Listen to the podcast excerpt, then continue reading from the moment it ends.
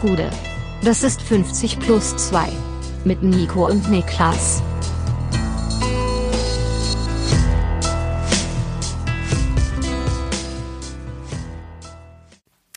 »50 plus 2, ein ganz normaler Donnerstag. Mein Name ist Nico Heimer und bei mir ist der Mann, der gerade das neue Pamela Reif Christmas Workout durchgetanzt hat, Niklas Levinson. Gute, ja, ich bin, äh, ich bin sehr äh, aktiv in den Tag gestartet, kann man sagen tatsächlich. Also eine der wenigen Male, wo du keine Unwahrheit über mich erzählst. Aber was hast du gemacht ab heute am frühen Morgen? Ja, das äh, Pamela Reif Christmas Workout, habe ich doch ah, ja, okay, gesagt. Also doch. Ja, Ja, ja. Okay, ja, ja, okay, okay, ja. Äh, Treffer also quasi, kann man sagen. Das das ist ein Volltreffer. Das, das trifft Schiffe tatsächlich zu, ja. Zum allerersten Mal Treffer äh, nach vier Jahren. Ja, schön, schön. Ähm, wir müssen ein bisschen Housekeeping betreiben. Zuallererst mal will ich sagen, wundert euch nicht, meine Erkältung ist nicht besser geworden seit Donnerstag. Also ich versuche meine Schnupfer und Huster möglichst auszublenden und mich runterzuziehen in dem Augenblick. Aber ich bitte jetzt schon um Verzeihung, wenn das nicht immer gelingen sollte. Und äh, dieses Piepsen werde ich auch ausmachen, keine Sorge. Schnupfer Ähm. und Huster brought to you by the man, der sich gestern selbst noch äh, als das Ja. Zitat blühende Leben be bezeichnet hat. Ja, ich gebe zu, dass ich gestern ein bisschen voreilig eilig war ähm, und heute hat's mich wieder ein bisschen eingeholt. Was wir aber auch betreiben müssen, ist ähm, die große Danksagung. Zuallererst mal bedanke ich mich, dass ihr Niklas Levinson zum Twitter-Account des Jahres gewählt habt bei äh, den Elf Freunden beim Fall on the Floor der Elf Freunde. Die wichtigste Auszeichnung unserer gemeinsamen Karriere bis jetzt. Endlich haben wir sie. Twitter-Account des Jahres. Niklas Levinson, wie fühlst du dich? Sehr, sehr gut, muss ich sagen. Also ich habe mich mittlerweile daran gewöhnt, dass es mein, dass es jetzt mein Preis ist, dass es meine Auszeichnung ist, die ich für ein Jahr tragen darf. Dass ich Gehst du immer auf Twitter und denkst, ach krass, ich wäre der beste Account hier. Ich habe das gestern auch Freunden erzählt und meinte, ich bin gewählt worden zum Twitter-Account des Jahres und die erste Reaktion war, auf der Welt? Ja, auf der Welt. Ja, auf Ähm, der Welt. Also ich habe äh, das Rennen gemacht gegenüber allen anderen, ausnahmslos. Ja, also das ist nicht schlecht. Und ähm, du bist ja auch damit quasi per Du mit Elon Musk, wenn man so will, eigentlich, ne? Ja, war ich vorher auch schon. Also war ich ja Ach so, vorher auch schon. okay, ja. Ähm, äh, Entrepreneure unter sich halt. Ne? Ja, per, per Du Hund war ich mit dem. Und wofür wir uns auch bedanken wollen, ist die Auszeichnung zum Podcast des Jahres, ebenfalls bei der Elf, beim Elf Freunde Fall on the Floor. Es bedeutet uns tatsächlich sehr, sehr viel und wir werden uns diese ähm, Urkunde in unser Culture Berlin Studio hängen. Da könnt ihr machen, was ihr wollt, das wird passieren. Und wir bedanken uns auch bei jedem Einzelnen, der uns in den letzten Tagen bei seinem Spotify Wrapped ähm, markiert hat. Einige absolut Wahnsinnige, die die Folgen vier oder fünfmal gehört haben müssen. Also, ja, im, im positiven Sinne wahnsinnig. Genau dafür hätte ich auch noch Danke gesagt. Also erstmal das Podcast-Ding unterschreibe ich, das bedeutet mir tatsächlich auch etwas. Es ist im Sinne, also diese, diese Auszeichnung, die ist ja nicht mit einer, also mit irgendeinem nennenswerten Prestige verbunden oder damit, dass wir damit irgendwas bekommen hätten. Aber es ist einfach eine schöne Bestätigung für das, was man macht. Deswegen dafür wirklich ein aufrichtiges Dankeschön. Und was das Thema Spotify Rap angeht, ja, ich bin wirklich in einem Zustand der Überforderung seit ungefähr gestern Morgen, das angefangen hat, glaube ich, weil ich habe versucht, auf die allermeisten in irgendeiner Form zu reagieren. Ich habe irgendwann aufgegeben dann. Ja. Aber es geht einfach nicht. Das ist eine schiere Menge und allein das ist ja schon fantastisch. Das ist eine Menge an Leuten, die uns da verlinken und markieren und bei denen wir das Privileg haben, auf Platz 1 stehen zu dürfen, was den meistgehörten Podcast angeht. Ähm, Also dafür auch an der Stelle wirklich äh, ganz, ganz vielen Dank. Ich habe auch manchmal dann so, so richtige Imposter-Syndrom-Ansätze, wenn ich da so gucke. Aber da sind ja richtig gute Podcasts auf zwei und drei, oder? also wirklich, das äh, ist einfach, wir freuen uns einfach sehr und ähm, was es auch so besonders macht, ist, glaube ich, ähm, inzwischen haben wir Culture Berlin und arbeiten an vielen Fronten an unseren eigenen Projekten. Aber 50 plus 2 war das allererste und das war das erste Mal, dass wir so ein bisschen äh, ja einen C reingetunkt haben in den Pool der, der Selbstständigkeit und der Möglichkeiten. Und wir finden es einfach, ja, Ja, wir haben uns- geil, dass es so ankommt. genau damit haben wir uns rausgewagt und ich glaube auch, dass so wie 50 plus 2 gelaufen ist und auch in den ersten Monaten lief, dass das auch mit reingespielt hat, in den Mut zu haben, die Entscheidung zu treffen, Culture Berlin zu machen, weil es eben Ja. so eine positive Bestärkung war, die davon kam. Also und ja, ich denke da auch dran zurück, also von den ersten Folgen und den technischen Schwierigkeiten und äh, also wie wir das erste Mal, glaube ich, direkt zweimal aufnehmen mussten, Ja. weil das qualitativ so miserabel war, die erste Folge, die wir aufgezeichnet hatten, dass es überhaupt ersten- nicht ging. Die, ja, wie wir, wie wir dann auch relativ schnell zu dem Schluss gekommen sind, scheiße, wir müssen hier richtig Geld nochmal investieren in Equipment und sowas. Ja, weil es einfach so kacke war. Und das, das jetzt zu betrachten, diese anderthalb Jahre, die das jetzt sind ungefähr, das ist dann irgendwo einfach auch eine tolle Sache. Aber ähm, genug Metaebene, würde ich sagen. Zeit yes. für Fußball. Zeit für Fußball und die Zeit läuft ab für Sven Mislintat beim VfB Stuttgart. Werle ist gonna Werle und Mislintat ist gonna Mislintat. Sven Mislintat wird freigestellt beim VfB Stuttgart als Sportdirektor. Ähm, er hat das Vertragsangebot zur Verlängerung abgelehnt, ähm, das ihm vorgelegen haben soll. Ähm, das mit zu günstigeren Bezügen. Also er hatte zwei Millionen wohl laut Bildzeitung verdient bis jetzt und sollte jetzt 1,5 angeboten bekommen. Aber vor allem sollte er die Einstimmigkeitsklausel nicht bekommen. Und darüber können wir gleich noch ein bisschen reden. Die bedeutet im quasi, dass er ein Vetorecht hat für alle Personalentscheidungen im sportlichen Bereich. Die hat er nicht bekommen. Und darüber ist das Ganze nun zu Bruch gegangen. Und ich frage dich einfach mal aus dem Bauch raus, wie ist deine erste Reaktion, wenn du hörst, Sven Mislintat wird den VfB Stuttgart verlassen? Dann ist es die Reaktion, dass es, eine, glaube ich, ein herber Rückschlag ist für den VfB insgesamt. Und dass es gleichzeitig auch irgendwo das Ende von etwas markiert, das den meisten VfB-Fans natürlich nicht allen relativ gut gefallen hat. Also erstmal möchte ich nachreichen, ähm, das ist so ein bisschen, also hier dieser Konflikt, der da beim VfB jetzt eben in dem Abschied von äh, Mislint hat gemündet ist, ist so ein bisschen die Antwort auf die Frage, was passiert, wenn eine unaufhaltsame Kraft auf ein unbewegliches Objekt trifft. äh, kleine, ja. kleine, kleine Batman-Referenz, äh, mal, mal wieder eine, ist lange her. Und ja, es ist ja so ein bisschen damals es war ja dieses Dreigespann, hätte ich gesagt. Es war das Gespann aus ähm, Thomas Hitzesberg, Sven Mislintat und Pellegrino Matarazzo das ähm, so ein bisschen für einen neuen Weg stand und für eine für eine Einigkeit äh, auf Führungsebene, auf eine gemeinsame Idee, die es so in der Form lange nicht gegeben hatte, weil der VfB als großer Traditionsverein auch einer von den Vereinen war, wo gerne mal unterschiedliche Interessen und Egos gegeneinander ja. gewirkt haben. Klüngel und Chaos und jedes Jahr ein neuer Streit, das war der VfB Stuttgart, den wir kennengelernt haben die letzten Jahre. Und genau da, de, der war für eine Weile zumindest gefühlt verschwunden und jetzt sind alle diese drei Figuren aus unterschiedlichsten Gründen letztendlich nicht mehr da und das wirft unweigerlich, unweigerlich erstens die Frage auf, wie geht es weiter und zweitens ähm, kriegt man die ersetzt und was bedeutet das für die Zukunft? Und wir müssen jetzt auch noch ein bisschen drüber sprechen, zum Beispiel, was jetzt auf Trainerpostenseite passieren wird. Und ja. ähm, da reden wir auch über einen Namen, der isoliert betrachtet vielleicht gar nicht so verkehrt ist, aber im Kontext des VfB so ein bisschen klingt nach Rückkehr in alte Zeiten.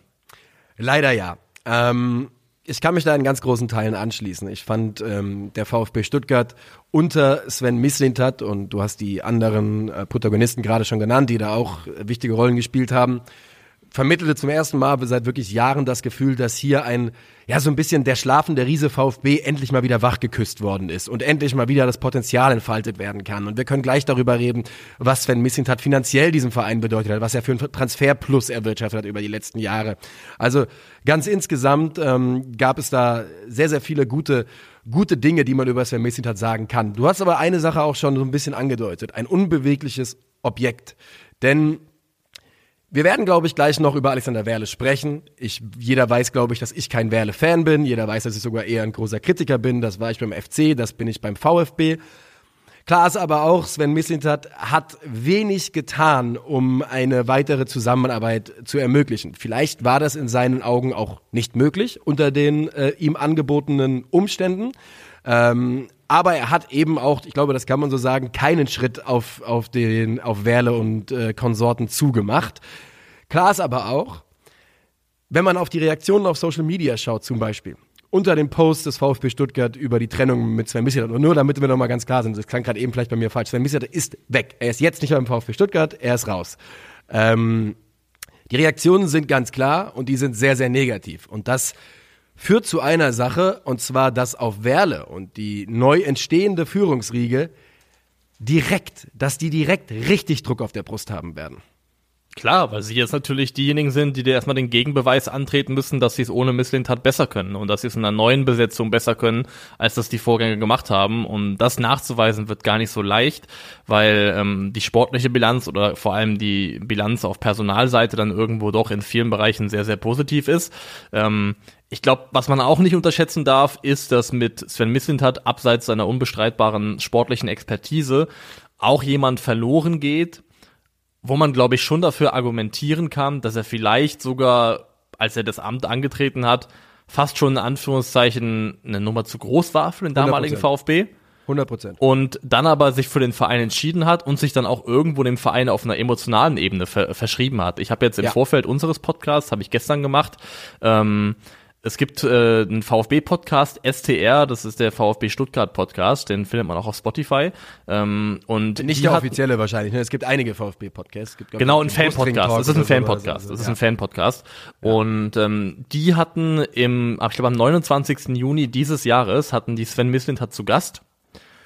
Und ich finde erstens, dass sich ein Sportdirektor die Zeit nimmt ähm, für einen Fan-Podcast, ist bemerkenswert. Und dann aber, wenn diese Episode, in der er zu Gast ist, fünfeinhalb Stunden dauert, Wow. dann hat das eine gewisse Also an der Aussagekraft. Stelle direkt mal eine Hörempfehlung, würde ich behaupten. 100 Prozent, 100 Prozent. Ich habe ihn jetzt, ich bin, ich stehe, ich stehe bei, ich bin vier Stunden deep, habe vier Stunden gehört insgesamt jetzt und es ist eine fantastische. jetzt, äh, jetzt erklärt mir, warum du, warum du Maultaschen gefrühstückt hast. Du machst hier komplette Schwabisierung durch. Ich mache die Schwabentransformation. Ja. Ähm, äh, also eine tolle Episode. Also erstmal Shoutout an diejenigen, die den Podcast machen. Aber ich muss ehrlich sagen, wenn man das hört und ich finde, wenn jemand eine halbe Stunde zu Gast ist irgendwo oder wenn jemand so ein Fernsehinterview gibt, dann kannst du immer noch, dann kannst du noch, sag ich mal, selbst wenn du nicht der bist, der du vorgibst zu sein, kann, kommst du damit durch. Du kannst für eine halbe Stunde kannst du etwas aufrechterhalten, ein Bild von dir, ähm, dich rauswuseln, was auch immer. Aber wenn du dich in einem Gespräch stellst über fünf Stunden, dann ist es relativ schwierig und unweigerlich finde ich kriegt man also schon einen gewissen Eindruck von einer Person. Ja. Und ich muss ganz ehrlich sagen, wenn ich diesen Podcast höre, dann und jetzt weiß, dass der Sven Misseltat nicht mehr da ist, dann tut's mir leid für den VfB, weil er wirklich durch und durch wegkommt als ein erstens unheimlich intelligenter, ähm, extrem guter Fachmann in dem, was er beruflich tut, aber auch auf einer emotionalen äh, Ebene und was so persönliche Integrität angeht, einfach ein sehr, sehr guter Mann, also auf vielen Ebenen, auf einer menschlichen Ebene, aber eben auch auf einer fachlichen Ebene, ein unheimlicher Mehrwert. Und dass der jetzt wegbricht, auch als jemand, der sich offen, offenbar auch dem VfB irgendwo emotional verschrieben hat und selbst gesagt hat, dass bei allem, was er bisher erreicht hat, also mit Dortmund auch die Erfolge, dass dieser Klassenerhalt, dieser Last-Minute-Klassenerhalt ähm, der Stuttgarter in der Vorsaison, dass das für ihn der größte und emotionalste Fußballmoment seiner Laufbahn war, ähm, dann ist es schon einfach bitter. Ja, ähm, das, es ist für den VfB Stuttgart definitiv ein Verlust. Und das sieht man ja auch an, an den Reaktionen. Ich glaube wirklich, was ich gerade eben schon mal versucht habe, durchklingen zu lassen, ich bin mir sicher, dass mit Sven Missit und so ist das mit Koryphäen auf ihrem Gebiet häufig. Leute, die sich gut auskennen, Leute, die auch so ein bisschen gelernt haben in ihrer Laufbahn, dass sie im Zweifel sich etwas besser auskennen als viele andere im direkten beruflichen Umfeld.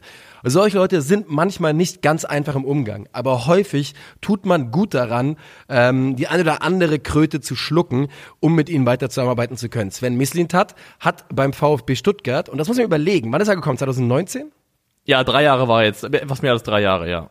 Der Transferüberschuss vom VfB Stuttgart sind 100 Millionen Euro in diesen drei Jahren. Das ist eine ganze Menge Geld. Ja, also ich Geld. berufe mich jetzt hier auf, auf äh, einen Artikel der Stuttgarter Nachrichten. Ich muss sagen, dass ich es nicht nochmal selber durchgerechnet habe. Ähm, aber unter seiner Ägide verbuchte der VfB einen Transferüberschuss von hund, rund 100 Millionen Euro. Allein in diesem Sommer waren es 25 Millionen Euro. Und wenn man da durchgeht und einfach nur mal auf so ein paar der Namen schaut, die Sven Missintat zum VfB geholt hat und weiter verkauft hat, dann erkennt man da einen Mann, der nicht umsonst den dümmsten Spitznamen des deutschen Fußballs trägt, Diamantauge oder Diamantenauge. Denn ähm, sei es Gregor Kobel, von dem wir, glaube ich, beide glauben, dass er ein Weltklasse-Torhüter werden kann. Ja, Bayern über. Sa ja, über Sascha Kalajdzic, der ähm, ebenso, den niemand auf dem Zettel hatte vor dem VfB-Transfer und äh, bei dem auch Sky the Limit ist, wenn er mal fit bleiben kann. Und das sind einfach nur einige der Namen. Ja, ne? Mav Mavropanos, Wataru Endo, Silas. äh, Ito, Silas Ito, damals für 400.000 aus der zweiten, Jap zweiten japanischen Liga geholt, ähm, Orel Mangala, der jetzt für 13 Millionen plus Boni zu Nottingham, Nottingham gewechselt ist, ähm, andere vielversprechende Talente geholt, Ahamada, TBD, Milo, ähm, die, die Laien waren eigentlich ganz erfolgreich, kann man bisher sagen, hier mit äh, in der Vorsaison mit Tomasch und Girassi. Also in vielerlei Hinsicht ist die Bilanz schon einfach sehr, sehr gut. Ich finde, für mich gilt nach wie vor, das habe ich ja letztes Jahr auch im Abstiegskampf angebracht, auch wenn es am Ende gut ging, dass ich fand, dass die Ausgewogenheit im Kader nicht ganz gestimmt hat.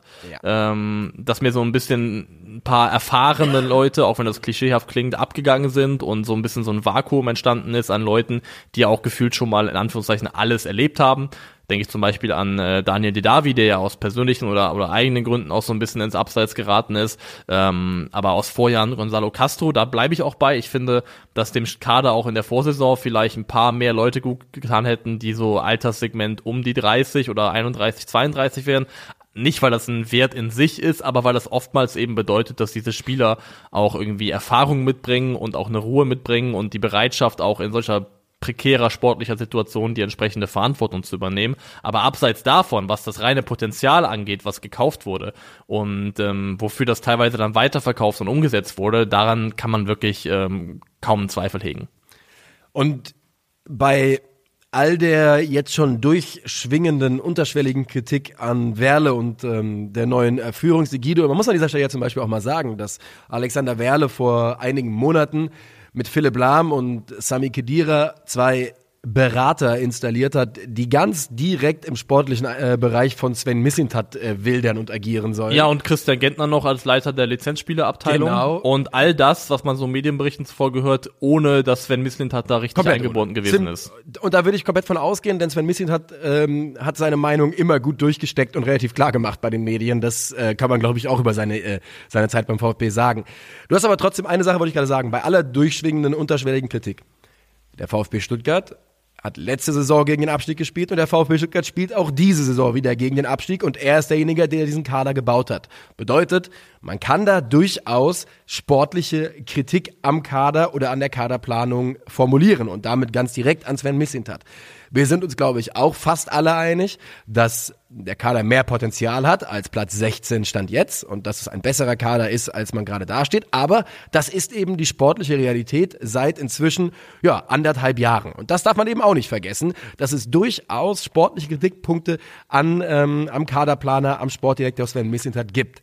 Aber dass die ganz große Mehrheit der Fangemeinde, und ich rede davon jetzt nur dessen, davon, was ich auf Social Media sehen kann, aber so fühlt es sich für mich eben an, trotzdem eine ganz, ganz klar negative Meinung zu dieser Entscheidung hat, zeigt eben auch, dass man, glaube ich, der Meinung war, dass er zumindest in Teilen davon der Schuld frei zu machen ist. Ja, ich glaube, weil die meisten Leute auch sehen, dass der, ähm, dass die, dass die Transfers mit Bedacht gewählt sind und auch so ein bisschen auf Nachhaltigkeit und auch eventuell Erfolg erst mit mittelfristiger Perspektive angelegt sind. Dass es eben keine Transfers sind, wo du sagst, okay, die bringen uns jetzt den größtmöglichen Erfolg, aber vielleicht ähm, amortisieren die sich erst in drei bis vier Jahren, wenn die Spieler auch entsprechend gereift und mit uns gewachsen sind, die wir geholt haben, auch teilweise im sehr, sehr jungen Alter. Klar ist natürlich, dass du dir davon wenig kaufen kannst, wenn du zum Beispiel, und das war ja wirklich kurz davor, nochmal absteigen solltest und das eben dementsprechend nochmal einen Umbruch bedeutet. Deswegen ist es auch ein Ritter auf der Rasierklinge. Ähm, ich finde ganz spannend, das hast du eben auch schon angesprochen. Es gibt, gab ja wohl in bestehenden Vertrag von Sven Mislintat diese, diese ähm, Klausel oder ist festgehalten worden, dass er letztendlich das letzte Wort hat bei ähm, sportlichen Entscheidungen. Also wenn es ja, um, um, um, ja. um, um Einkäufe geht, um Transfers, dass dann eben er, er derjenige ist, der die finale Entscheidung trifft. Also dass das bei ihm liegt. Ähm, ja, genau. Ähm, also diese Klausel gab es ähm, im aktuellen Vertrag. Und, und die sind nicht, an, nicht angeboten nicht worden. Genau, richtig. Genau, die sind nicht angeboten worden. Da muss ich sogar vielleicht sagen, kann ich sogar vielleicht irgendwo auch ähm, eine Vereinsseite verstehen und auch ja. vielleicht neue Leute verstehen, die noch nicht lange mit ihm gearbeitet haben, die sagen, hör mal, ich finde, das ist ein bisschen viel allein Eigenverant oder alleinige Verantwortung, die bei einer Person im Schoß liegt. Ich fände es besser, wenn wir das, wenn das eine Entscheidung ist, die wir mehr auf, auf mehrere Schultern verteilen. Ich, ähm, also ich, ich habe das jetzt nicht, ich habe nicht jetzt die ganz große Recherche gemacht, aber ich bin mir relativ sicher, dass es diese Klausel, die ist nicht gang und gäbe in der Bundesliga. Es ist nicht so, dass, ähm, dass es das regelmäßig gibt, dass der Sportdirektor über alles entscheiden nee, kann. Nee, das bedeutet, das ist ein großer nein. Vertrauen, glaube ich, ein großer Vertrauensvorschuss, der damit auch ja. einhergeht und der vielleicht so nicht gegeben war, aber ich glaube, man kann eben, also man kann, glaube ich, trotzdem weiter zusammenarbeiten, wenn man eine Vertrauensbasis und ein Fundament schafft, auf dem das geht. Dass da auch ein Sportdirektor bereit ist zu sagen, okay, ich verstehe, dass ihr nicht bereit seid, also dass ihr auch als neuer Aufsichtsratsvorsitzender, wie wir alle, was auch immer, dass ihr nicht bereit seid, mir so viel Verantwortung und, und Macht irgendwo auch einzuräumen. Aber dann müssen wir, aber wenn wir ein Vertrauensverhältnis haben, mit dem wir das Gefühl haben, hier wird offen kommuniziert, hier wird vor allem intern kommuniziert und Entscheidungen werden miteinander getroffen und miteinander besprochen, dann kann man, glaube ich, trotzdem eine Grundlage finden, auf der man zusammenarbeiten kann. Ich glaube nur, dass diese Vertrauensbasis, ähm, die dafür notwendig wäre, von Anfang an nicht gegeben gewesen ist und dann auch offensichtlich nicht etabliert wurde und auch vielleicht gar nicht etabliert werden sollte. Ja. Jetzt, um mal, das, äh, mal ein bisschen die Kurve zu kriegen, liegt ja aktuell die gesamte Verantwortung bei Alexander Werle. Ähm, dessen Standing beim VfB Stuttgart und in der Fanschar des VfB ist jetzt schon nicht allzu großartig. Es liegt einfach daran, dass er ähm, ja in seiner bisherigen Amtszeit beim VfB doch mh, arg mit der Streitaxt auf jeden Fall ausgeteilt hat im Sinne von ähm, seine Entscheidungen hatten null Sensibilität. Wir hatten gerade über äh, Sami Kedira und Philipp Lahm als Dings geredet und Christian Gentner und zu Christian Gentner habe ich schon ein paar Mal hier gesagt. Christian Gentner hat kein gutes Standing bei den meisten VfB-Fans seit der Union-Relegation ähm, und dem direkt danach Abgang zu eben jenem Gegner. Ähm, bedeutet wenig Gefühl für, für die Situation beim VfB bewiesen. Und jetzt passiert Folgendes. Ähm, es gibt sowohl beim Sportdirektor als auch beim Trainer zwei wohl heiße Kandidaten. Und beim Trainer reden wir da vom schönen Bruno, Bruno Labbadia. Darüber können wir gleich noch reden. Und beim Sportdirektor reden wir, gibt es da, ich glaube, da sind die Gerüchte noch weit weniger heiß und weit weniger fortgeschritten, aber ein Name, der kursiert, ist Horst Held.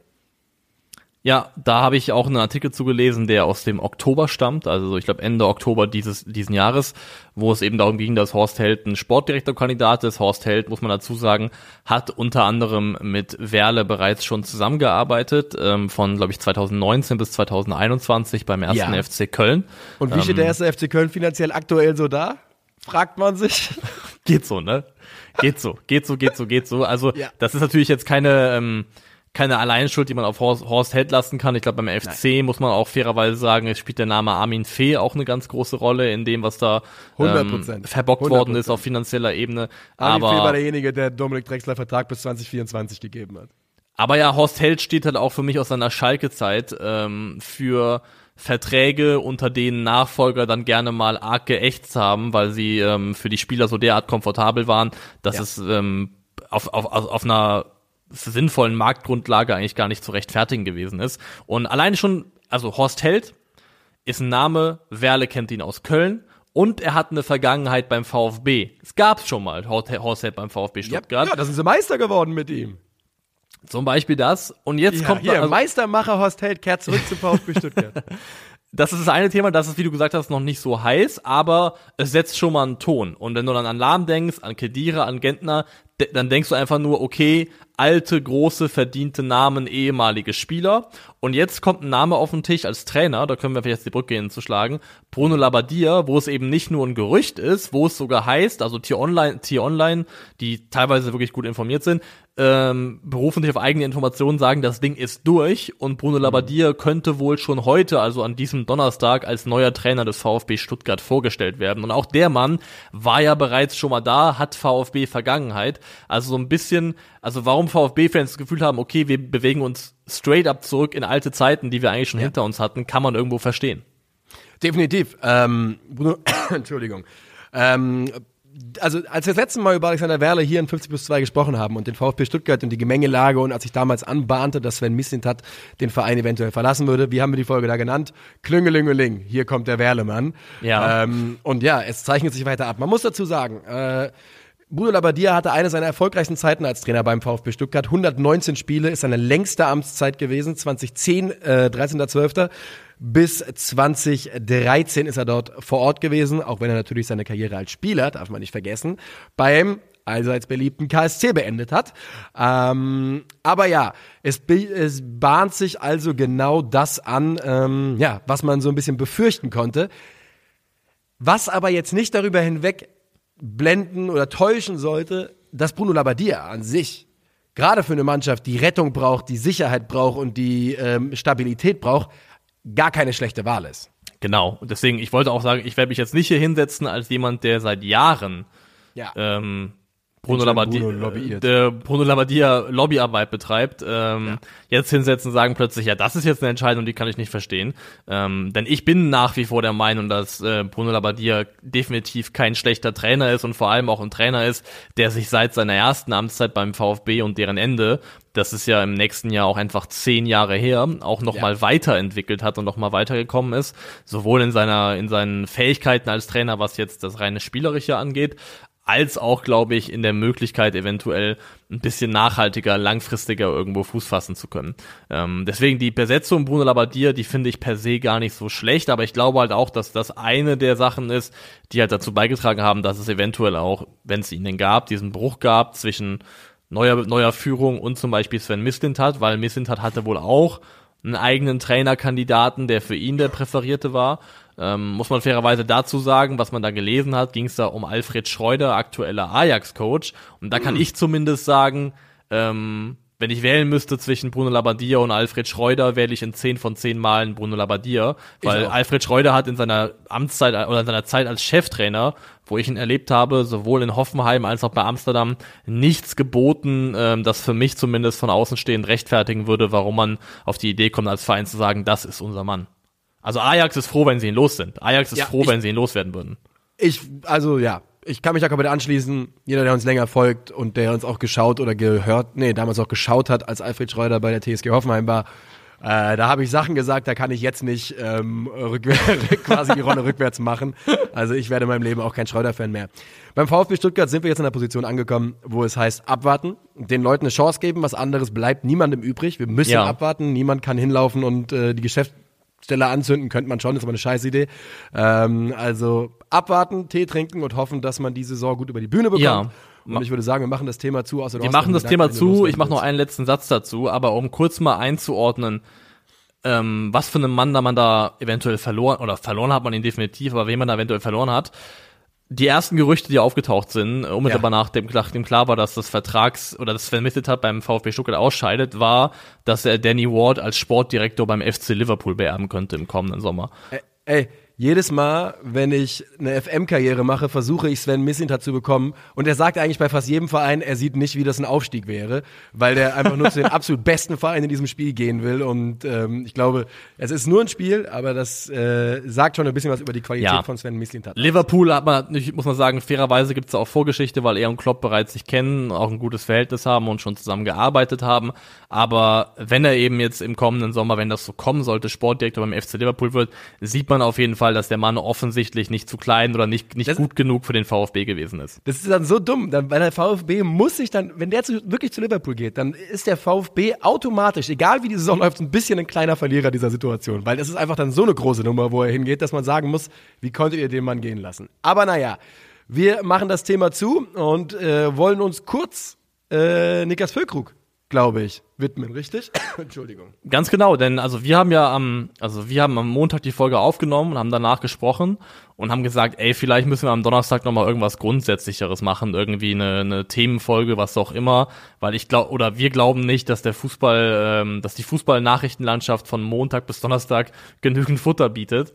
Und dann, dann haben, hat, sich, hat sich eine News an die andere gereiht. Und eine von denen ist eben, dass Niklas Füllkrug ähm, als Kandidat gilt für einen Wechsel und dass unter anderem, äh, ich habe die ähm, Deichstube berichtet hat über, über ein mögliches Interesse des, des FC Bayern an Niklas Füllkrug.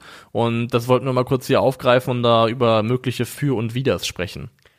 Ja, und ähm, also ich sag folgendes, wenn ich sehe, wie Choupo-Moting beim FC Bayern funktioniert hat, ich kann es mir komplett vorstellen. Ich fänd's so lustig. Ich fänd's so geil für Niklas Füllkrug, dass ich es wirklich kaum formulieren kann, wie sehr ich mich für den Mann freuen würde, der so arg gebeutelt wurde in seiner Karriere mit, äh, mit Verletzungspech. Ähm, ich gehe einfach direkt vorne raus und sag, nach der Saison, damit Werder Bremen die Klasse halten kann, und das ist natürlich dann wahrscheinlich weniger im Interesse des FC Bayern, weil ich glaube, für die wäre eher ein Winterwechsel äh, interessant, einfach ähm, wegen der mangelnden Perspektive auf der neuen, außer man sagt, Choupo-Moting ist es eben doch. Aber ähm, keine Ahnung, Mann. Ich, ich freue mich einfach für Niklas Füllkrug. Mehr kann ich, mehr habe ich dazu an Gefühlen gar nicht zu formulieren. Also was die Wertschätzung, die ihm jetzt entgegengebracht wird, da, da schließe ich mich komplett an. Da freue ich mich auch für ihn. Ähm, Werder hat das selbst gesagt, also Clemens Fritz hat gesagt, ähm, im Fußball ist natürlich vieles nicht planbar. Sollte ein unmoralisches Angebot kommen, das auch Niklas gerne annehmen möchte, müssen wir uns damit aufgrund unserer wirtschaftlichen Möglichkeiten zumindest auseinandersetzen. Der Kontext, in das gesetzt wird, ist, dass Werder wohl unter einer Summe von 20 Millionen Euro nicht gesprächsbereit sein soll. Kann natürlich auch Poker sein. Ähm, ich sage, das ist ein bisschen Poker. Aber ich glaube trotzdem, also unter 15 Millionen Euro reden wir, glaube ich, auf gar keinen Fall. Das kann ich mir am besten nicht vorstellen, weil der Vertrag ja, läuft immer noch bis 2025. Es ist Wintertransferperiode. Ja. Ähm, Werder hat keine Not, ihn abzugeben. Deswegen, ich glaube, unter 15 Millionen brauchen wir gar nicht sprechen. Ja, ich, ich hätte genau in der in derselben Charge angesetzt. So, also ich hätte gesagt, vielleicht irgendwie so ab 13,5, 15, irgendwie sowas, aber weniger sollte es, glaube ich, nicht sein. Und da tun sie auch absolut gut und richtig dran, wenn sie denn so verhandeln, wenn das dann überhaupt so heiß ist. Denn Niklas Füllkrug, davon kann man wahrscheinlich auch ausgehen. Klar, wenn er jetzt zum FC Bayern gehen sollte und wenn er dort dann richtig gut funktionieren würde, dann könnte der Marktwert nochmal explodieren. Aber das, was Niklas Füllkrug aktuell macht und was er aktuell hat, ist das teuerste, was man von ihm, was man ihn, oder ist der höchste Preis, den man für ihn jemals bezahlen könnte. Er ist aktuell der, äh, der Liebling der, der Fußballnation. Er spielt bei der Fußballweltmeisterschaft eine wichtige Rolle, hat Werder Bremen ja fast im Alleingang. Natürlich überhaupt, ne, wir wissen ganz genau, wie wichtig Mitchell Weiser, Marvin Duksch und auch der Rest der Mannschaft sind. Ähm, aber es hat einen ganz, ganz großen Anteil daran, dass der SV Werder Bremen überraschend gut und sehr, sehr gut dasteht. Und der Mann, die Aktie Niklas Füllkrug, ist so heiß wie noch nie gerade. Und die, die Uhr tickt ja auch so ein bisschen gegen ihn und gegen die Möglichkeit eines teuren Verkaufs, weil man muss ja auch. Wird in dieser Saison 30. Genau, er wird im, im Februar 30 Jahre alt, das heißt, die, diese Window, das Window of Opportunity, den, den Spieler irgendwie in einer, in einer nennenswerten Rahmen gewinnbringend zu veräußern, das wird nicht mehr größer, das wird eher kleiner und die Möglichkeiten werden geringer. Und ich glaube, gleichzeitig bedeutet das auch für Niklas Füllkrug, dass er ähm, und in die Position hat er sich durch sportliche Leistungen verdientermaßen gebracht, jetzt so ein bisschen so von der Grund Grundsatzentscheidung in seiner Karriere steht. Ähm, nämlich im Rahmen des altbewährten bleiben, Werder Bremen, die Saison dann, wenn wir jetzt über Wintertransfer reden, dort zu Ende bringen, eventuell die beste Saison seiner Laufbahn spielen. Sein, die Messlatte sind 14 Tore von äh, der Saison bei Hannover 96. Die, glaube ich, kann er auf jeden Fall knacken. Das ist die definitiv drinne. Oder eben diesen Schritt zu machen. Und da haben wir ja öfter schon drüber geredet. Ähm, diese, wenn diese Tür aufgeht, das gilt für Spieler jeder Altersklasse muss der Spieler sich unweigerlich die Frage stellen, okay, wie oft öffnet sich die Tür vielleicht noch im, ja. noch in meinem Leben, in meiner sportlichen Karriere? Äh, wenn zum Beispiel die Tür FC Bayern aufgeht und die musst du dir eben erst recht stellen, wenn du 29 Jahre alt bist und dieses Jahr 30 wird. Und ich finde, also, wie gesagt, die Krankenakte Niklas Füllkrug ist eine super krasse. Äh, drei Knorpelschaden und ein Kreuzbandriss. Und das ist ja so ein das bisschen eine, so. Das ist, muss man mal sagen, das ist eine Krankenakte, mit der ganz viele Leute keinen Fußball mehr spielen. Und ja. schon gar keinen professionellen Fußball mehr. Und das sind halt auch einfach so schwerwiegende, das ist so ein bisschen hier äh, Barrick Dondarrion-Syndrom. Das ist ja der Typ aus Game of Thrones, der immer, wenn er zurückgebracht wird von den Toten, so ein kleines Stück von sich aber verliert. Ja. Ähm, und ich glaube, das sind so, bei so schwerwiegenden Verletzungen ist es auch so, dass immer so ein Stück von dir verloren geht. Also ähm, beim Knorpel ist es sogar wortlaut so, weil Knorpel wächst nicht nach in einem Menschenleben. Ja. Also Knorpel wächst nach, aber es dauert so 9000 Jahre oder sowas. Also ohne Witz, es dauert tatsächlich hunderte Jahre, bis Knorpel nachwächst. Und drei Knorpelschäden Junge, so viel Knorpel hast du gar nicht im Körper. Das ist also, das ist schon richtig brachial. Genau, und dann dich, also nach so einer bewegten Karriere und auch mit so vielen Rückschlägen jetzt an einem Punkt zu stehen, in deinem vermutlich besten Fußballeralter und die Tür geht eventuell auf, dass du, womit du eigentlich schon abgeschrieben hattest, wie gesagt, man muss sich das dagegen wertigen. Nicht, dass Füllkrug hat von einem, von einem Jahr noch zweite Bundesliga gespielt. Der hat noch zweite Liga gespielt und ja. trifft jetzt für Deutschland in einer, in, bei einer WM und eventuell könnte diese Tür aufgehen. Also ja. es ist für mich unmöglich, mir vorzustellen, wie man ihm böse sein könnte, wenn er auf die Idee kommt zu sagen, ganz ehrlich, das ist die Chance für mich, FC Bayern, vielleicht auch wenn nicht als erste Wahl, aber FC Bayern, Champions League ähm, und Titel zu gewinnen, die, von der ich nicht geglaubt habe, dass es in meiner Karriere nochmal so dazu kommen könnte. Und zur Wahrheit gehört natürlich auch, dass es nicht unwahrscheinlich ist, dass Niklas Füllkrug beim FC Bayern München in einer Saison so viel verdienen könnte, wie er jetzt auf seinem Restvertrag bei Werder Bremen stehen hat. Da, da, da muss man sich, glaube ich, nichts Auch vormachen. monetär, ja, auch monetär ja. eine Chance, in andere Sphären vorzustoßen. Kannst du es ja denn jetzt mal Butter bei die Fische? Glaubst du, das wird heiß in diesem Wintertransferfenster? Und ich glaube, da müsste es heiß werden, damit es passiert? Das Ding ist so ein bisschen, also wenn wir jetzt darüber reden, einen Stürmer, von dem man eigentlich nicht erwartet hat, äh, dass er in die Dimension leistungstechnisch vorstoßen kann und der dann eben eine Rolle einnimmt sportlich beim FC Bayern, die so nicht vorherzusehen war. Der ist ja eigentlich gerade jetzt schon da mit Erik Maxim gibt's quasi schon, Den ja. gibt's quasi schon. Und dann, also Choupo-Moting hatte, glaube ich, einen auslaufenden Vertrag. Ähm, Ja, soweit ich weiß, stand jetzt. Ja, ich glaube auch, weil sonst, es war ja hier, United war ja heiß auf ihn, ne? Ich Genau. Ich meine, der Vertrag läuft aus. Also entweder man findet jetzt im Winter einen Abnehmer für Choupo-Moting, aber da wüsste ich auch aus Bayern-Sicht nicht, warum man diese Au Baustelle aufmachen sollte, weil er nachgewiesen hat. Also ich finde, das Problem ist für mich, Erik, Choupo- Erik Maxim Choupo-Moting hat Leistungen gezeigt in dieser Hinrunde, die keinen Anlass dazu bieten, äh, warum man ihn durch einen Mann von einem ähnlichen Profil her, sage ich mal, was jetzt eigentlich die Kragenweite angeht, ähm, jetzt ersetzen sollte. Ich Er ist halt drei Jahre älter, Choupo-Moting. Er ist ziemlich genau drei Jahre älter. Aber naja, ich weiß schon, was du meinst. Auf der Position, in der Rolle, da muss man, jetzt man hat ja gesehen, wie es, wie äh, Choupo-Moting derzeit spielt. Da jetzt zu sagen, der ist zu alt, ist schwierig. Und ich glaube, es geht ja auch einher damit, dass Choupo-Moting, glaube ich, ein gutes Standing innerhalb der Bayern-Mannschaft eigentlich einfach hat. sonst dass er er, nicht so lange da. dass er gut im Team ankommt und da auch irgendwie, was das Mannschaftsgefüge angeht, eine wichtige Rolle spielt. Und das musst du ja auch, das darfst du ja auch nicht außer Acht lassen, dass du dann vielleicht auch irgendwie ihm und damit stellvertretend auch der Mannschaft vor den Kopf stößt, wenn du dann ihm jetzt nach dieser Hinrunde so ein Stück weit auch das Vertrauen entziehst. Vor allem glaube ich, und das ist mein Hauptpunkt, weshalb ich glaube, dass Niklas Füllkrug nicht im Trikot des FC Bayern auflaufen wird. Ich glaube, dass die Bayern im Sommer auf die große Lösung gehen. Wir wissen alle, welcher Name da gehandelt wird. Es gibt noch bestimmt auch noch ein, zwei andere, die sie da im, im Blick haben, im Visier haben. Und ähm, deshalb glaube ich, dass man eher schauen wird, die Saison mit Chupo zu beenden, ihn wahrscheinlich nochmal zu verlängern, zu binden für ein, zwei Jahre, aber eben im Sommer eine ganz große Lösung für die Neuen zu präsentieren. Und ähm, deshalb ist mein Bauchgefühl, Niklas Füllkrug geht nicht zum FC Bayern München. Und deins? Aber glaubst du dann ganz kurz, wenn diese große Lösung tatsächlich so kommen sollte, und die Rede ist natürlich von Harry Kane, ähm, Bayern braucht ja trotzdem einen Stürmer Nummer zwei.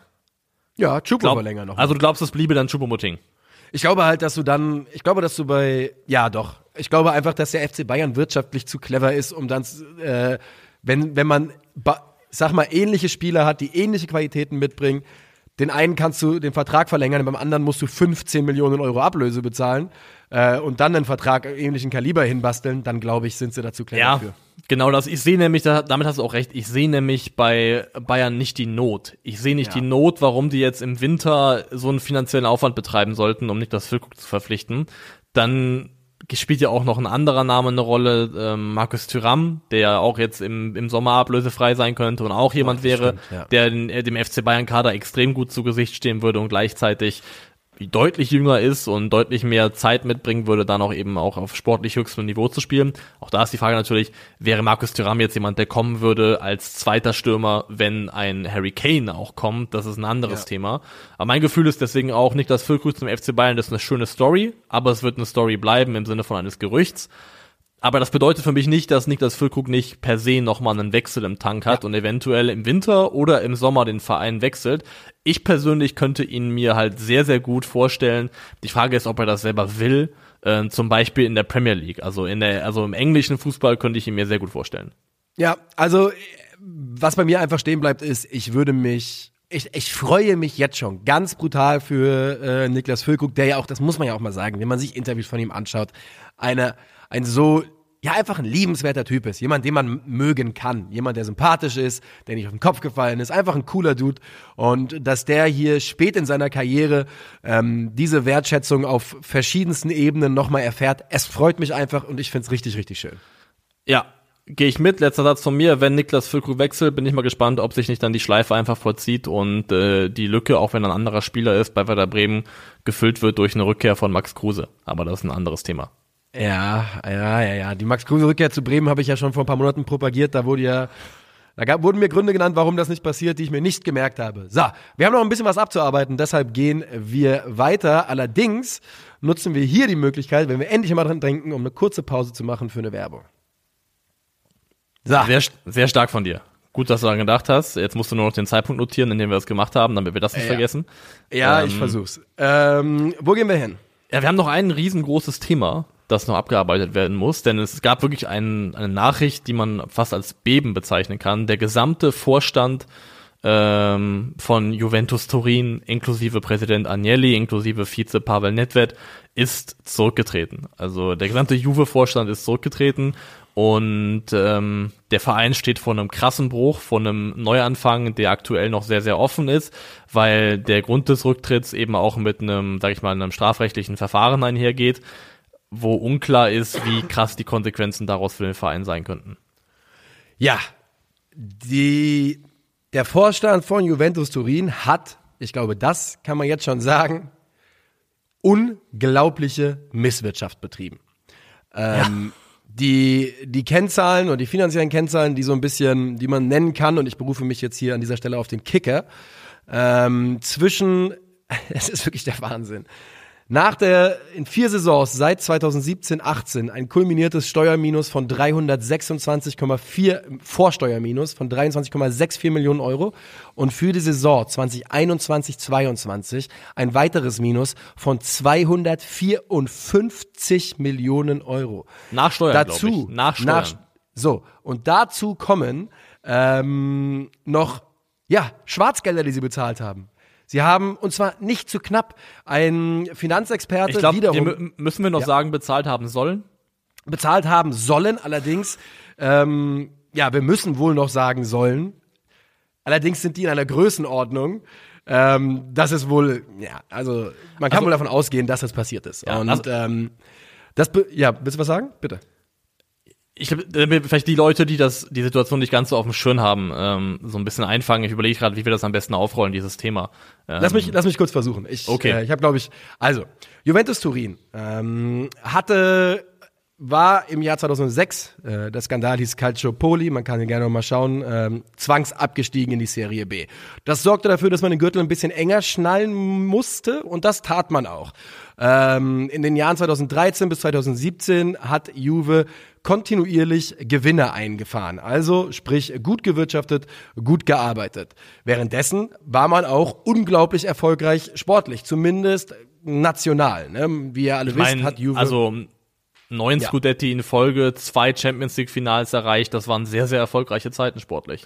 Sehr erfolgreich. Aber das Gefühl intern war wohl, ähm, dass man mehr tun muss, um über den ganz großen Hügel zu kommen. Und da muss man mal sagen, Juventus Turin hat einen ja, Chip on the Shoulder. Die haben einen, einen kleinen Mann im Kopf, der ihnen sagt, ihr seid die größten Versager in der Champions League. Ihr könnt dieses Ding nicht mehr gewinnen.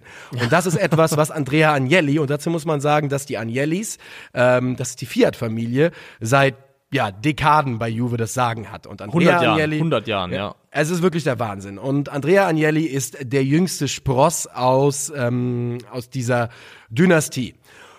Ja, und irgendwann und das muss so vor Beginn der Saison 2017, 2018 gewesen sein, hat man sich dazu entschieden, dass man mehr Geld in die Hand nehmen muss, um Geld zu verdienen. Und das Ganze könnte durchaus auch schon passiert sein mit Ausblick auf etwas, was wir äh, ja zwei Jahre später kennenlernen durften als die Super League. Ähm, Juventus Turin denn die Pläne für die Super League, dass die länger in der Schublade lagen bei den großen Vereinen, das ist nichts Neues, das wissen wir. Ähm, und Juventus Turin war einer der Vereine, der dort Vorreiter war. Seitdem hat Juventus Turin nun also dieses unglaubliche finanzielle Minus eingefahren.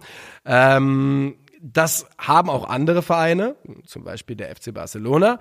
Aber Juventus Turin hat eben nicht die äh, Zaubertricks in der Tasche, die Barca hatte, denn sie haben es auf viel größerer Ebene nochmal verkackt, indem man eben höchstwahrscheinlich auch noch ordentlich Schwarzgeld bezahlt hat. Und das bedeutet nun, am Montag ähm, war der Druck der, äh, der Juventus, der Staatsanwaltschaft Turin zu groß geworden und der Vorstand hat hingeworfen, das sind Andrea Agnelli und Pavel Nedved allem voran natürlich, und eingesetzt wurde ein Mann, dessen Namen ich mir notiert habe, aber gerade nicht finde, der ein ganz klarer Krisenmanager ist, ist ein Finanzwirt, jemand, der sich mit dem Ding auskennt.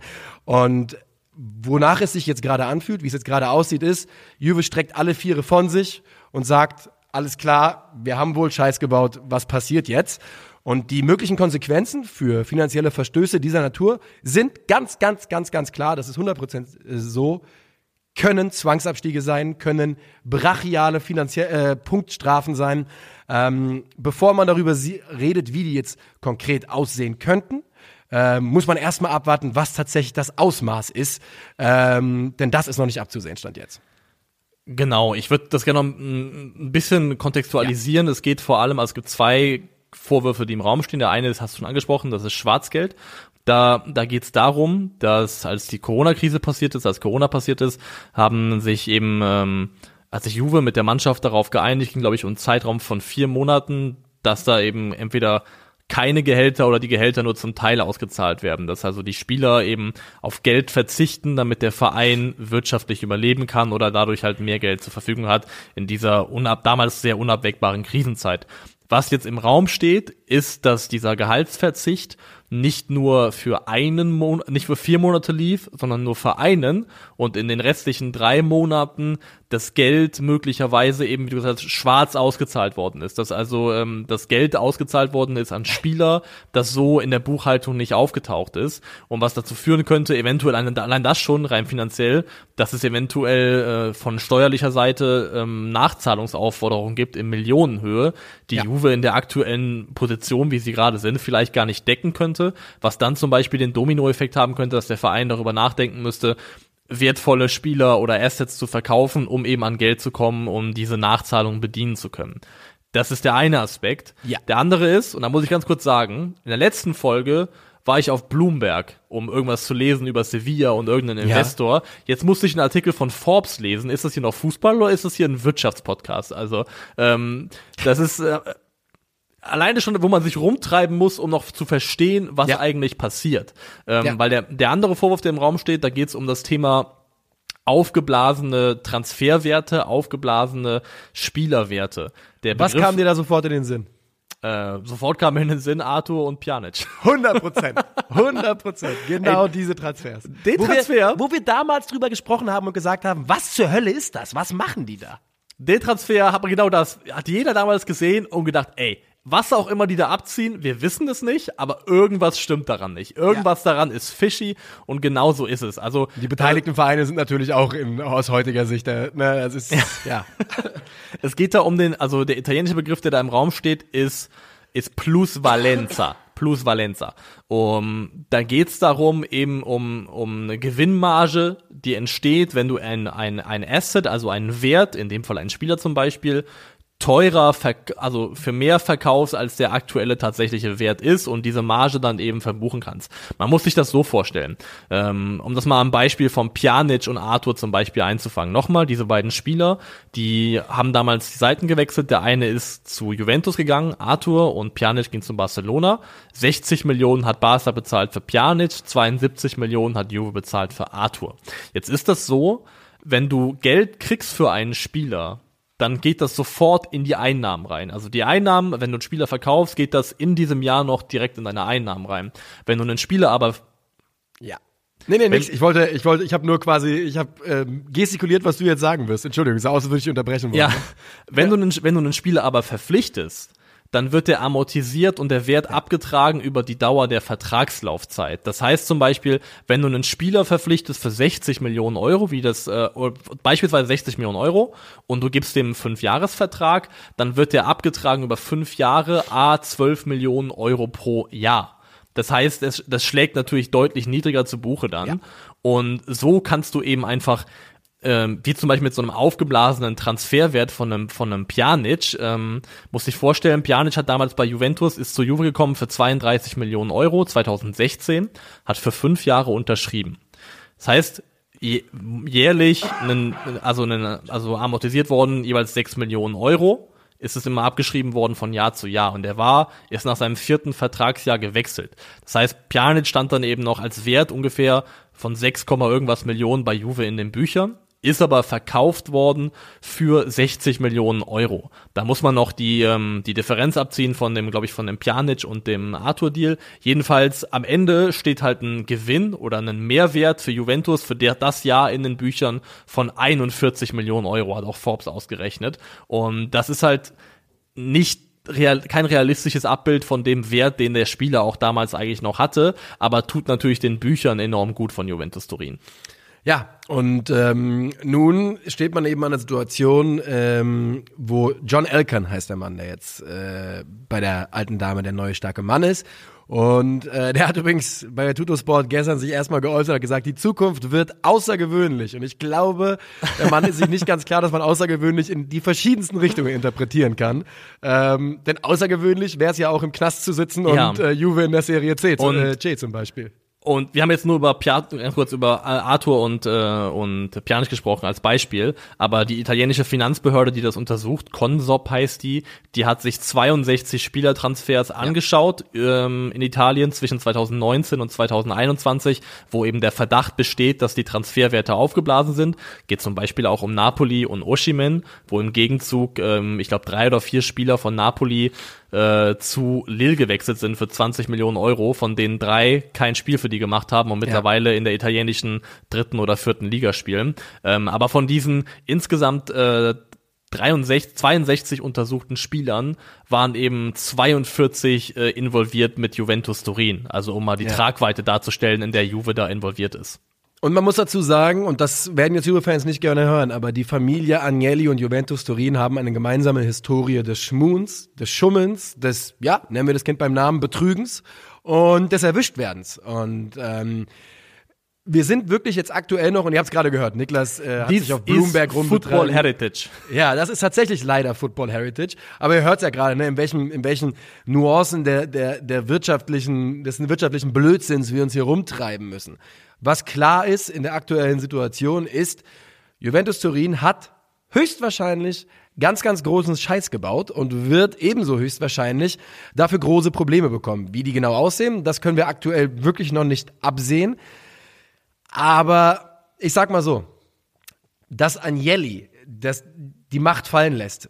Der Mann, der sich für Juventus Turin und für die Zukunft von Juve mit einem seiner besten Freunde, Andreas Schäferin, äh, heißt Andreas? Schäferin, dem UEFA-Präsidenten, zerstritten hat. Die waren, die waren, weißt, weißt du das? Kennst du die Geschichte? Nee, weiß, wusste ich nicht, nee. Die sind, die waren beste Kumpels. Äh, Schäferin ist der Patenonkel von ähm, einer von seinen Kindern, einer seiner Töchter. Ach was, nee, Und- wusste ich nicht. Ja, ja, ja. Und die sind inzwischen an dem Punkt, wo Schäferin über Agnelli sagt, der Mann ist für mich gestorben. Und warum das Ganze? Wegen der Super League. Und warum hält André Agnelli so an der Super Ey, League fest? jetzt Es wird plötzlich klar.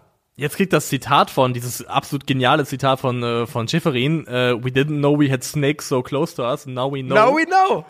das kriegt eine ganz andere Bedeutung, Ja. weil es dann eine super persönliche Ebene plötzlich auch hat. Ja, die waren richtig enge Freunde und es ist dann darüber diese Freundschaft zu Bruch gegangen, dass Agnelli eben Schäferin in Anführungszeichen aus dessen Sicht in den Rücken gefallen ist, indem er die Super League als Vorreiter und eben als auch derjenige, der daran so festhält, präsentiert. Und das muss man ja auch mal sagen, ne? Wir, ich meine, wenn du heute schaust, welch, die drei Vereine, die so brutal an dieser Super League festgehalten haben, Juventus Turin, der FC Barcelona und Real Madrid und das Real Madrid jeden Cent rausquetscht, den man kann, das wissen wir. Und Juve und Barca sind am Arsch finanziell. Ja, also keine Ja, Überraschung, also- dass diese Vereine auch jahrelang vielleicht ein bisschen riskanter gewirtschaftet haben, in dem Irrglauben, dass man eh irgendwann in diese Liga kommen würde. Diese Umsetzung dieser Super League wurde ja auch, oder was damit einhergegangen wäre, gibt's ja auch den Begriff des, ähm, also auf Englischen Billion-Dollar-Handshake, also dass quasi das erfolgreiche Beitreten zur Super League einfach dann auch ganz viele finanzielle Probleme gelöst hätte. Ja. Und deswegen ist es auch nachvollziehbar, jetzt vor allem rückblickend auch, warum da diese Vereine krass so in die Richtung gearbeitet haben. Und nochmal, diese 254 Millionen Euro Minus nach Steuern aus der Saison 21, 22, das ist der, das ist das höchste, was es in Italien jemals gab. Das gab's Das noch man, Es gab genau. Da, man muss sagen, das ist eine Viertelmilliarden Euro in einer Saison. Das ist ein Tempo, in dem man einem Verein einfach vor die Wand fährt. Und zwar krachend. Und was man jetzt auch sehen kann und was sich auch darstellt, auch durch diese aufgeblasenen Transferwerte, ist, dass Juve die Zahlen vielleicht einfach auch so geschönt hat, um einen Transfer darstellbar aussehen zu lassen, der eigentlich hätte niemals darstellbar sein sollen. Und das ist der Transfer von Cristiano Ronaldo, ähm, Yes. der wirklich in die Geschichte eingehen könnte von Juventus Turin als einer der größten wirtschaftlichen zumindest Fehlentscheidungen, die dieser Verein jemals getroffen hat. Es könnte ein Sargnagel sein in der Retrospektive für Juventus Turin.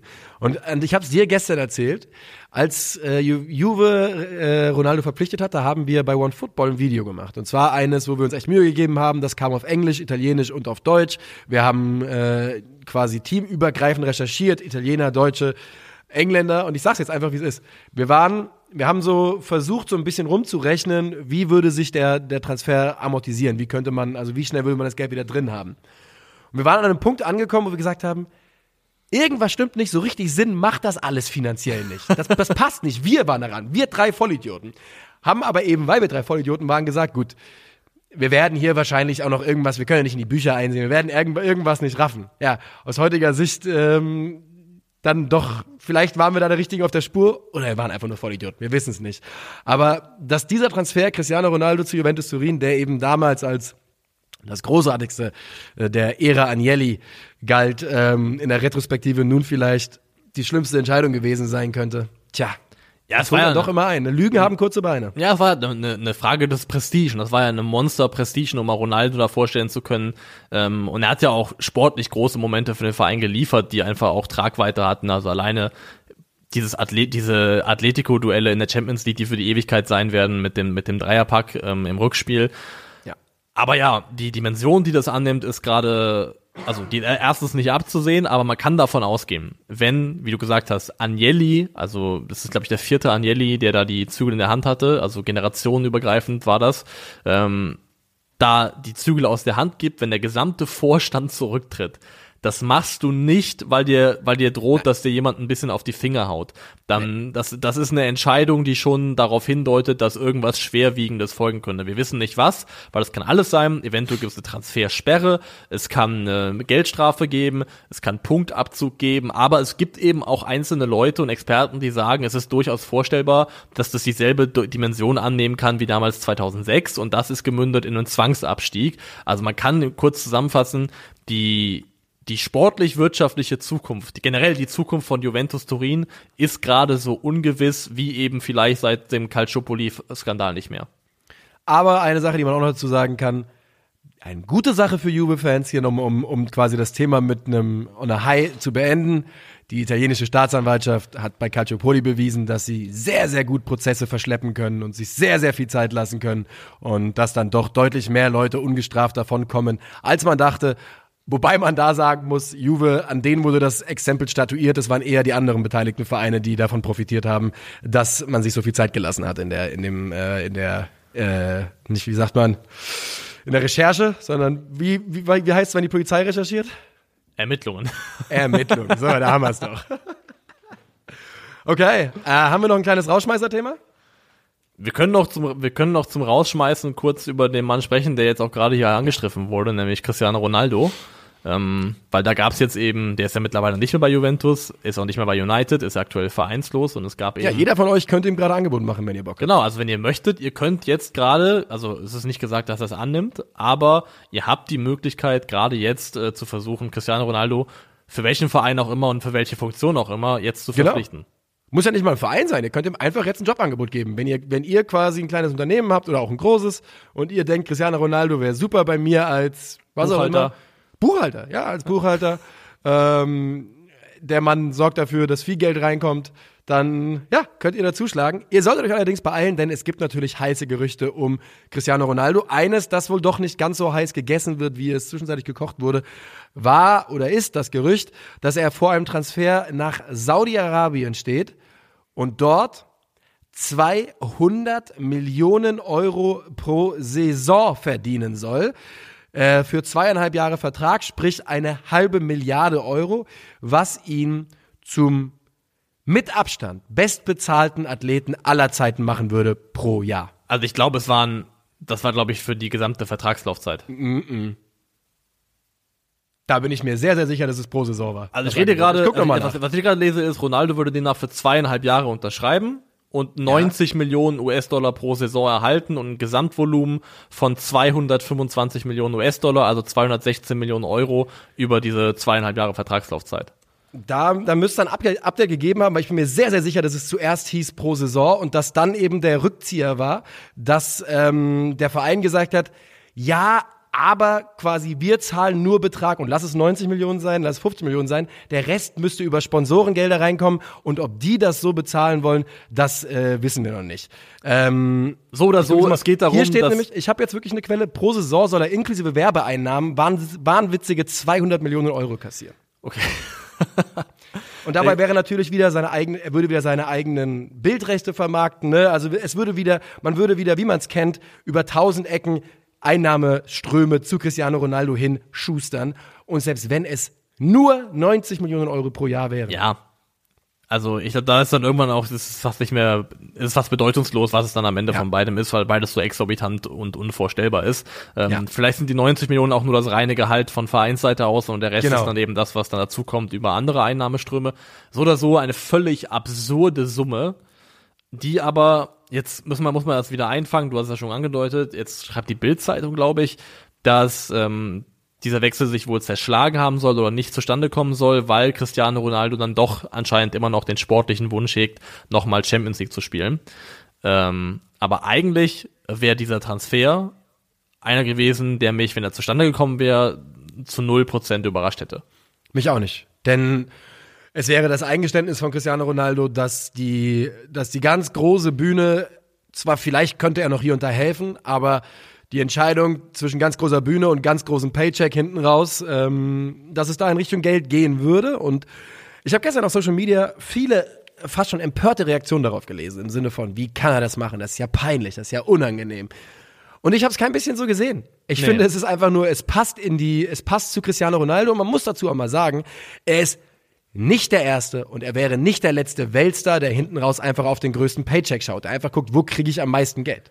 Ja, also per se kriegst du jetzt von mir keinen Segen dafür im Sinne von, dass ich das gut finde, dass du zu einem Club Natürlich nach Saudi-Arabien ja. wechselst. Aber es wäre absolut nachvollziehbar und es wäre insofern, also ich finde das jetzt zumindest nicht peinlich, weil das ja eigentlich der normale Weg ist, der, den eine Spielerkarriere oft nimmt, dass du irgendwann zu alt und nicht mehr vielleicht das Level hast für europäisches Spitzenniveau und dann, wie du gesagt hast, guckst, wo kann ich nochmal außereuropäisch größtmögliches Geld abgreifen.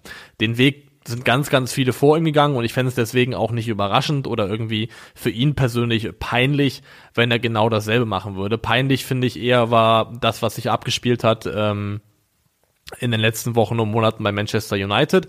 Das hier wäre für mich so der normale Schritt eines Altstars, der langsam, aber sicher Ja. dem Ende entgegengeht. Nur, dass er halt dabei, wie für einen Mann, dessen Karriere von Superlativen geprägt wurde, hinten raus auch nochmal mit Superlativen hantieren würde, wenn auch nur noch finanzieller Natur.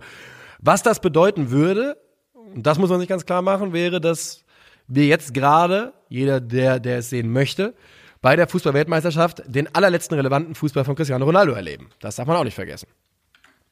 Und das ist ja dann schon auch was, wo man ja, was dann vielleicht nochmal von dem einen oder anderen das Interesse weg zu sagen, dann gucke ich halt doch nochmal ein Portugal-Spiel, um einfach zu sehen, was kommt noch von diesem Mann. Ja, ähm, das kann man erstens sagen, aber jetzt muss man erstmal abwarten, weil wir haben ja gesagt, es ist nicht so heiß, wie man dachte und das, er hat eben wohl doch noch auf dem Schirm, dass er vielleicht gerne nochmal Champions League spielen würde. Du, du hast fairerweise vor dem Podcast gesagt, da gehören immer zwei dazu. Ich möchte erst den Verein sehen, der ihm das bietet und auch unter Ja. den Umständen anbietet, die er selber annehmen würde. Ich auch. Das ist nämlich wirklich mein, mein großes Thema. Ich meine, es gibt bestimmt Champions League-Vereine, die sagen, natürlich hätten wir Cristiano Ronaldo gerne im Kader. Aber wenn ich höre, und wie gesagt, ne, ich habe jetzt gerade noch mal ein bisschen Live-Recherche betrieben. Tatsächlich findest du einfach genau das. Du findest Leute, die sagen 90 Millionen im Jahr und andere sagen bis zu 215 Millionen im Jahr. Es ist scheißegal am Ende, denn beides sind Summen, die äh, um ein Zehnfaches, mehr als ein Zehnfaches von dem entfernt sind, was irgendein Verein in Europa noch bezahlen würde. Davon würde ich zumindest ganz stark ausgehen. Also, weißt du, selbst wenn es 90 Millionen wären, wenn es 75 Millionen pro Jahr wären, ich glaube nicht, dass es einen Champions League Club gibt, der sagt, wir zahlen dir 7,5 im Jahr, 9 Millionen im Jahr. Das glaube ich nicht. Nee, das glaub, äh, da gehe ich mit, glaube ich. Da bin ich, bin ich bei dir. Ähm, was es eben auch sein könnte, ist, ich würde, ich würde diese, ich würde die Möglichkeit eines Wechsels dorthin noch nicht ausschließen. Halte es nach wie vor für möglich, dass da noch was passieren kann. Denn es wäre von, von saudischer Seite ja irgendwo auch ein Prestigeding.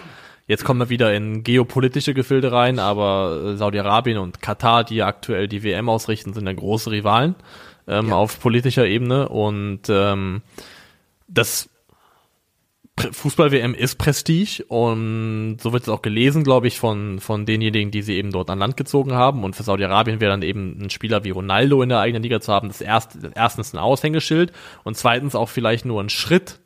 Denn was man jetzt hört, was in den letzten Tagen auch als Nachrichtenthema aufgetaucht ist, ist, dass so so besteuert es klingt, aber Ja. ähm, Saudi-Arabien wohl ernsthaft erwägt, ähm, zu kandidieren für die Ausrichtung der WM 2030.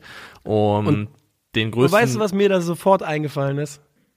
Überleg mal, ähm, bei PSG haben ein paar Spieler gespielt, die dort kein bisschen hingepasst haben und die dann hinten raus Botschafter wurden für die Fußball-Weltmeisterschaft.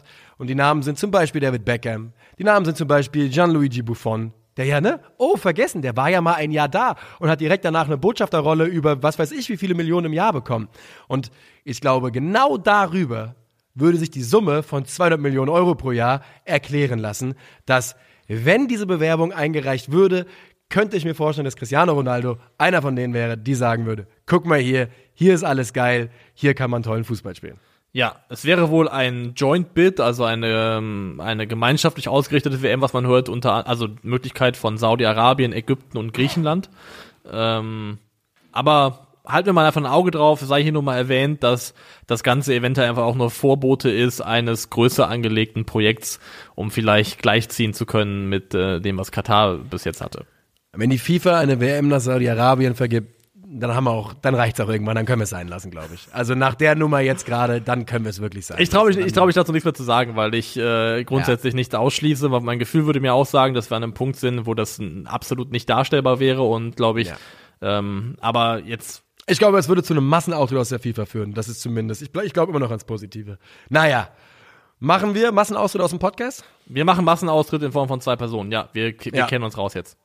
Dann sagen wir ganz, ganz herzlichen Dank für eure Aufmerksamkeit. Wir sind natürlich am Montag wieder für euch da. Bei Calcio Berlin gibt es Videos, allerdings wahrscheinlich in ein bisschen anderer Frequenz, denn ich bin nicht in dem Zustand, in dem ich mit anderen Leuten gerade in einem Raum etwas aufnehmen sollte. Ähm, deshalb sage ich an dieser Stelle herzlichen Dank für die Aufmerksamkeit. Bis Montag und überlasse dir das letzte Wort. Ciao. Ciao.